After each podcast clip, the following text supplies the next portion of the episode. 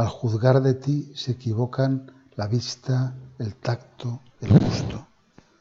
Pero basta con el oído para creer firmemente. Creo todo lo que ha dicho el Hijo de Dios. Nada es más verdadero que esta palabra de verdad.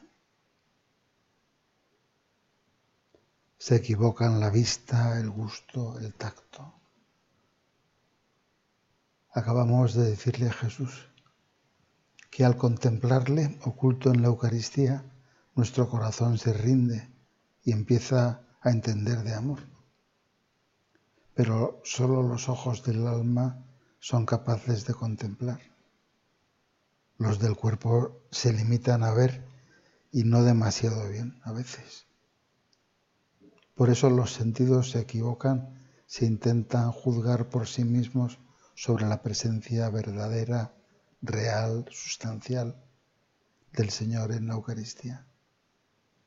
Solo ven apariencias externas, accidentes. Sienten nada más que el olor y el sabor del pan o del vino y no pueden concluir certeramente porque les faltan datos. Pero el oído sí. La fe viene por el oído, dice San Pablo. Bajo la custodia de la Iglesia, quien a vosotros oye, a mí me oye, se transmite de generación en generación lo que Dios ha querido decirnos de sí mismo. Y Jesucristo, el Hijo de Dios, nos ha dicho, esto es mi cuerpo, este es el cáliz de mi sangre. La fe viene por el oído. Luego es necesario, decía Pablo VI, que nos acerquemos particularmente a este misterio, con humilde reverencia, no siguiendo razones humanas que deben callar, sino adhiriéndonos firmemente a la revelación divina. Hacer actos explícitos de fe en la presencia real de Jesucristo en la Eucaristía nos puede ayudar a avivar la fe. Por ejemplo, así solía hacerlo San José María, diciendo a Jesús cosas parecidas a estas. Señor, creo firmemente que estás aquí.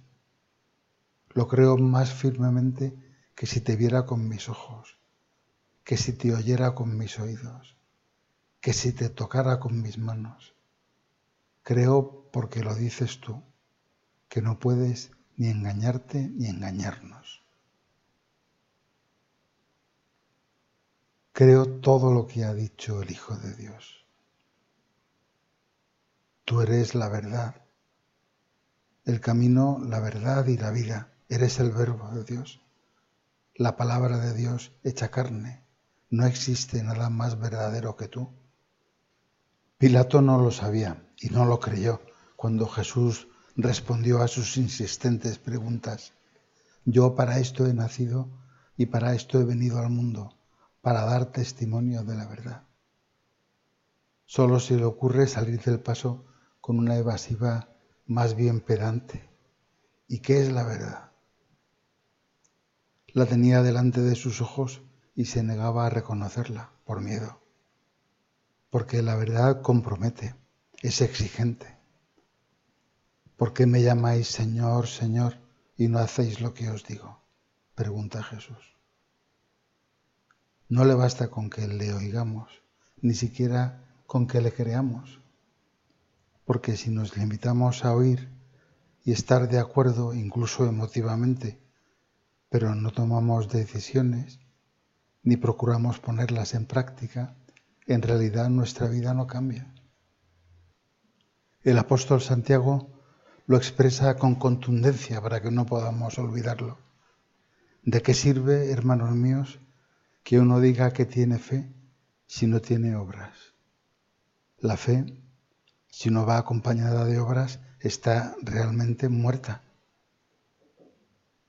La verdad compromete y el que no la traduce a hechos concretos en su vida de cada día, dice Jesús, se parece a un hombre que edificó su casa sobre arena sin cimientos. Rompió contra ella el río y enseguida se derrumbó y fue tremenda la ruina de aquella casa. Ya vemos que seguir a Cristo de cerca, vivir la vida cristiana, no es cuestión de sentidos, vista, gusto, tacto, y menos aún de sentimientos. Se trata de agradar a Dios, no de agradarnos a nosotros mismos. Y eso es fundamentalmente cuestión de disposiciones y de virtudes. Fe, esperanza, caridad, fortaleza, serenidad, paciencia, lealtad, mansedumbre. El sentimiento, sentir algo, hacer las cosas con gusto y ganas, puede ayudar, pero no es nunca esencial. De hecho, no tiene por qué darse. No digas a Jesús, dice San José María, que quieres consuelo en la oración. Si te lo da, agradeceselo. Dile siempre que quieres perseverancia. Dile siempre que quieres seguir buscándole, tratándole en la oración, que le agradeces esos sentimientos y te los da, y que si no te los da, le agradeces más aún esa oportunidad de mostrarle, así, con un poco de esfuerzo, que le quieres de verdad. Esas son muchas veces las obras que te pide.